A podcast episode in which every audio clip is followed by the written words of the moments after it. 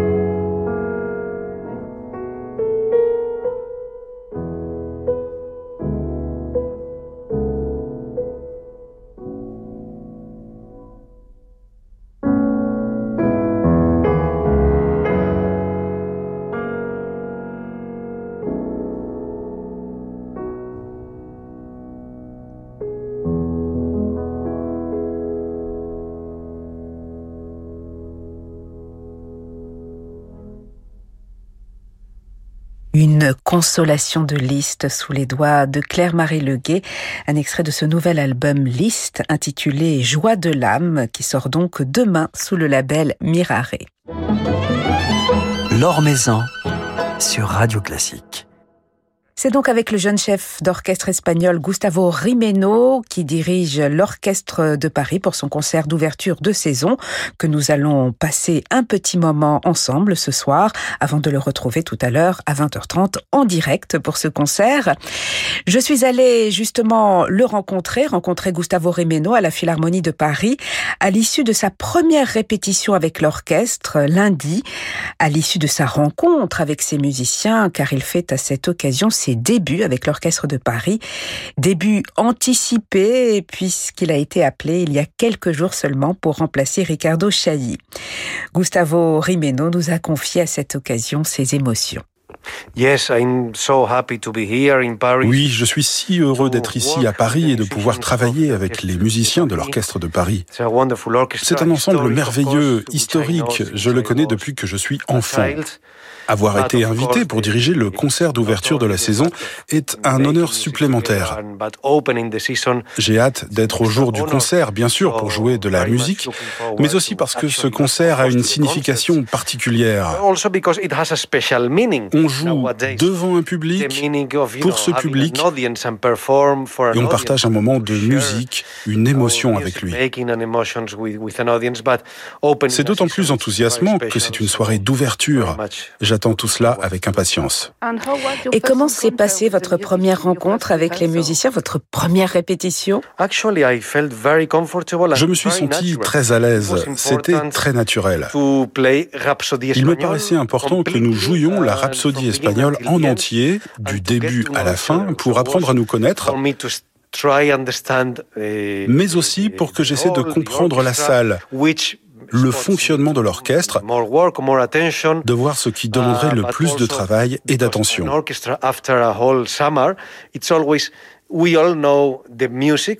Après un été entier, nous connaissons tous notre partition et notre rôle. Nous sommes très en forme parce que nous rentrons de vacances, mais nous devons nous rappeler comment les choses se passent quand on joue ensemble. Tout était naturel, mais on s'est rendu compte que même si l'orchestre et moi-même connaissions très bien la musique de Ravel, il s'agit d'une musique très délicate, incroyablement intéressante, qu'on ne peut jamais complètement prendre pour acquise.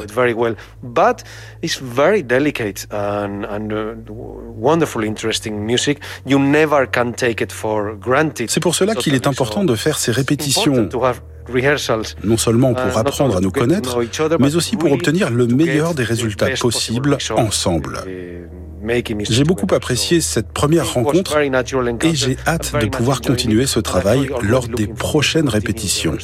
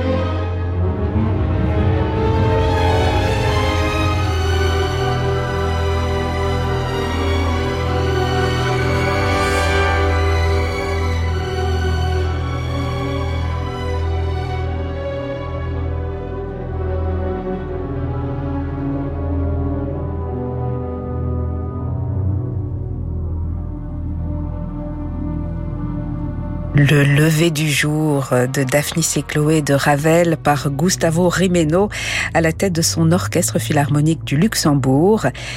Ravel que Gustavo Rimeno dirigera ce soir à la tête de l'Orchestre de Paris et en direct sur Radio Classique. Alors, quelle place occupe le compositeur français dans sa vie? On l'écoute. Alors, vous me posez cette question, évidemment, je n'ai que Ravel en tête. J'adore sa musique, je l'ai également enregistrée et je la joue assez régulièrement.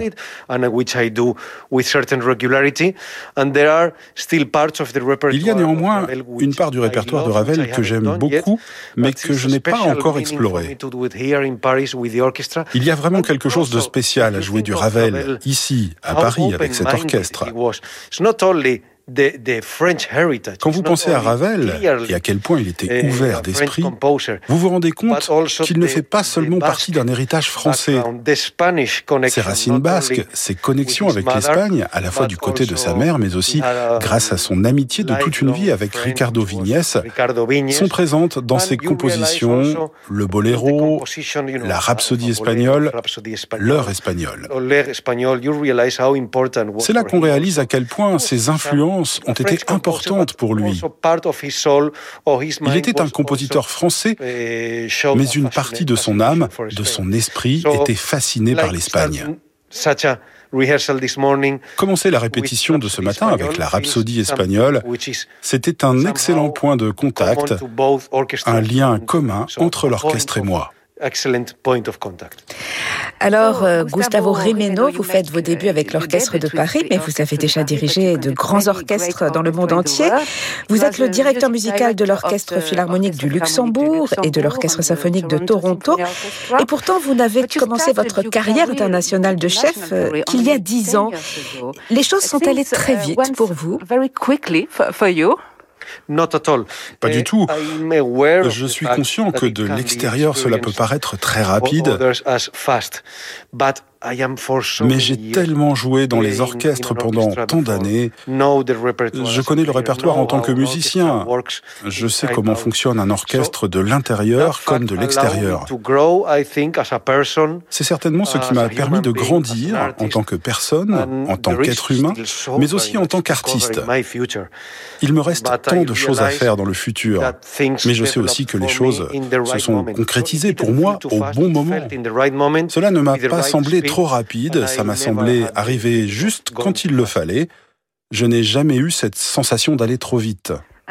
Et le fait d'avoir été pendant plusieurs années un membre d'un orchestre, est-ce que cela vous aide dans votre travail de chef?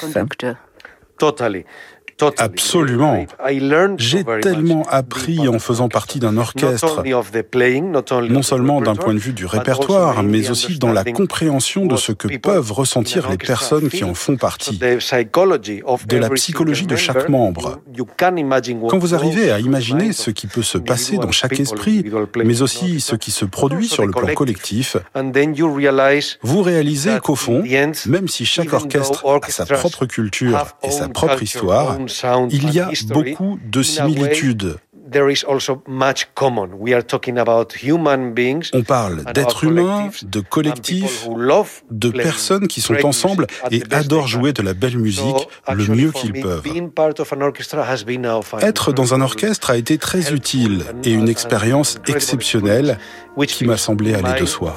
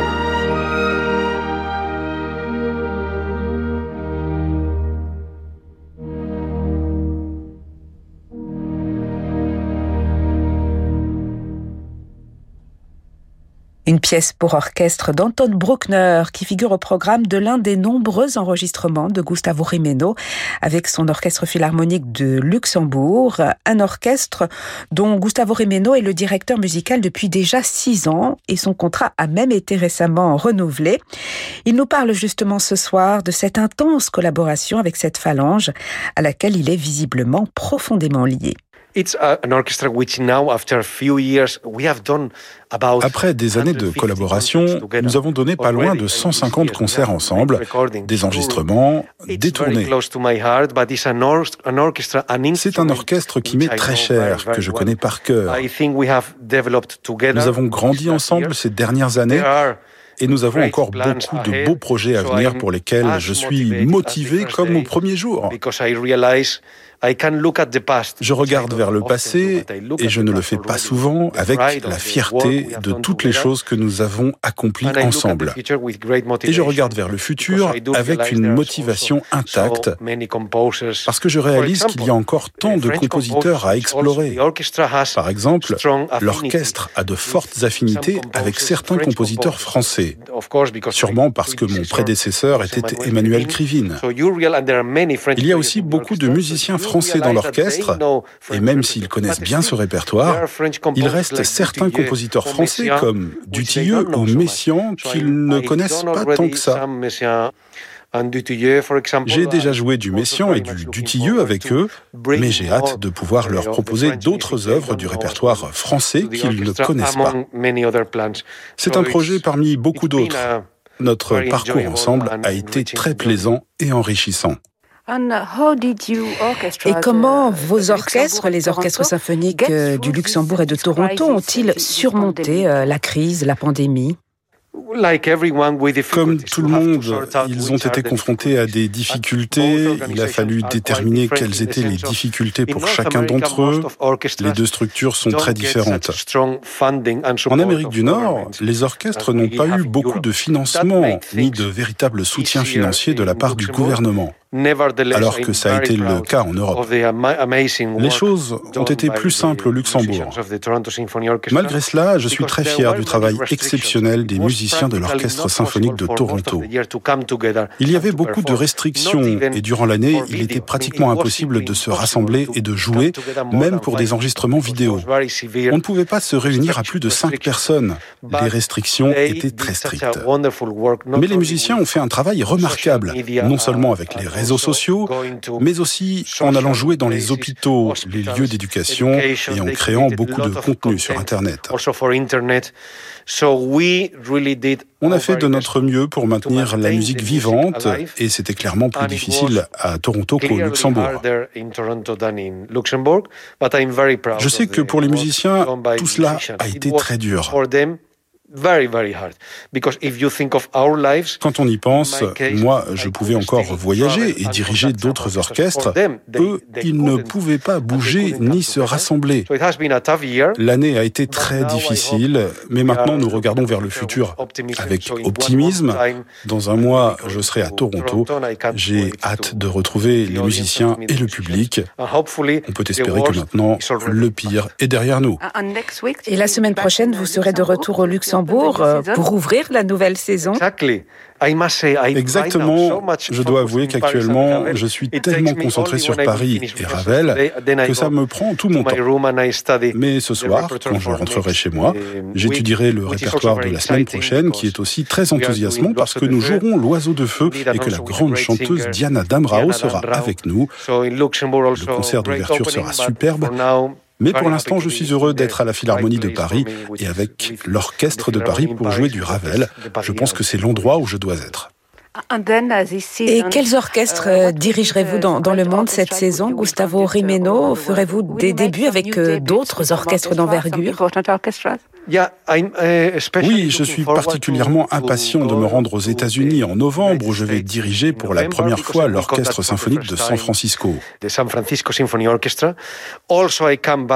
Je retourne aussi diriger l'orchestre de Cleveland que j'ai déjà dirigé une fois ou deux. C'est un orchestre que j'adore. Et enfin, je collaborerai pour la première fois avec le Philharmonique de Berlin en octobre prochain. Mais pour être honnête, j'avais presque oublié tout ça, tant je suis concentré sur mes répétitions, sur Ravel et sur Paris cette semaine. Mais j'attends avec impatience ces nouvelles collaborations avec San Francisco et Berlin. Je me sens très chanceux. Alors beaucoup de débuts pour vous cette saison. Oui, mais heureusement, ils ne se feront pas tous en même temps. Ils se font jour après jour, semaine après semaine, mois après mois. Donc, je les prends tranquillement, comme ils arrivent, sans trop y penser à l'avance, mais en essayant de me concentrer sur les choses que je fais au moment où je les fais. À cet instant, je me sens très chanceux d'être ici à Paris. Effectivement, c'est une belle saison qui s'annonce. J'espère que la situation sanitaire dans le monde va désormais être meilleure qu'elle ne l'a été durant ces derniers 18 mois.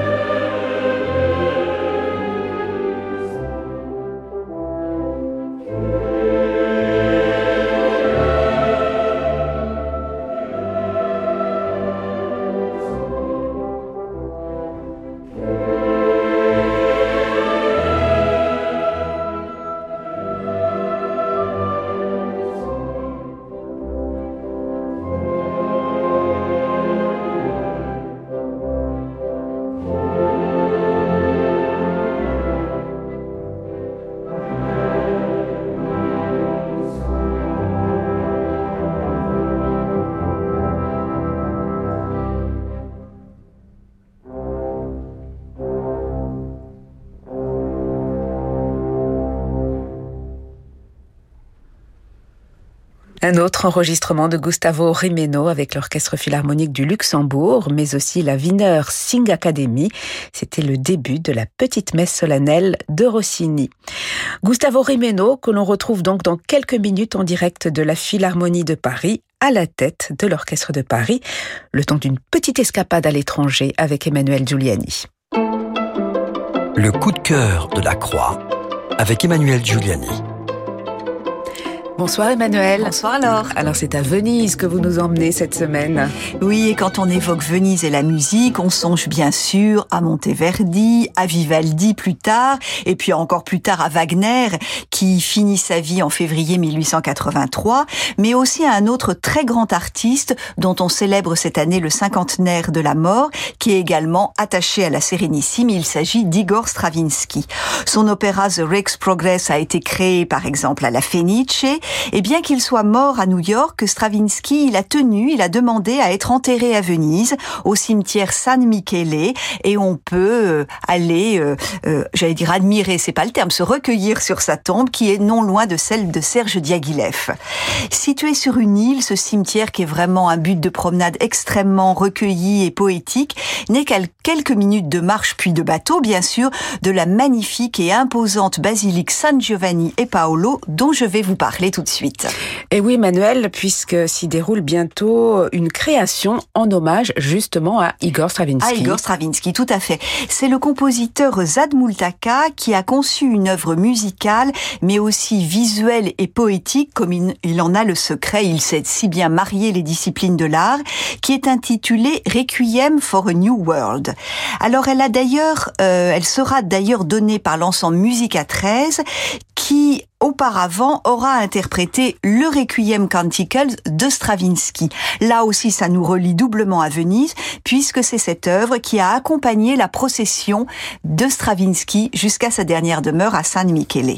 Alors, ce Requiem for a New World de Zald Multaka, il a été conçu sur des textes de la poétesse libanaise Adnan, et Zald Multaka et Roland Arabedian, qui est donc le patron de Musica 13, y rendent un hommage au compositeur russe avec cette alliance donc du Requiem Canticles en première partie et de cette création en seconde partie. Elle euh, proposera d'entendre des voix, les voix de musique à 13, mais aussi un orchestre tout à fait particulier, puisque les instruments feront vibrer la musique dans l'admirable basilique, mais pas les instruments eux-mêmes, des haut-parleurs qui sont associés, chacun qui représente chacun un instrumentiste. Et donc, euh, le chef et les douze chanteurs apparaîtront au creux de cette absence, jolie formule, mais très évocatrice, indique donc Zanmultaka pour annoncer ce Requiem for a New World. Il est à découvrir, je crois que je ne vous l'ai pas dit, dans exactement une semaine, le jeudi 16 septembre, sous les voûtes et au milieu des toiles et des sculptures extraordinaires de la basilique San Giovanni et Paolo, tout ceci étant dans le cadre de la Biennale de Venise.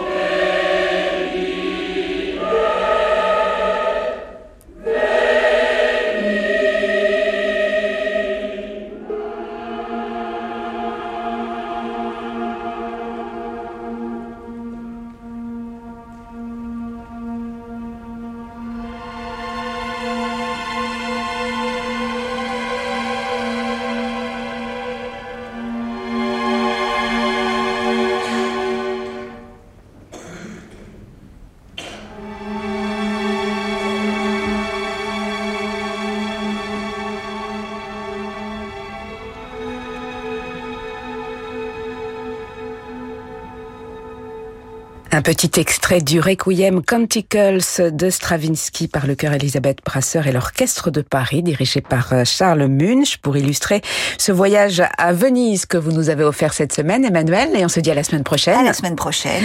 Quant à l'orchestre de Paris, l'orchestre de Paris d'aujourd'hui, nous allons le retrouver dans un court instant en direct de la Philharmonie de Paris pour son concert de rentrée et il sera dirigé par Gustavo Rimeno qui échangeait avec nous quelques mots tout à l'heure. Un grand merci à Lucille Metz pour la réalisation de ce journal du classique. Euh, très belle soirée qui se prolonge donc à la Philharmonie de Paris où je vous retrouve dans un instant.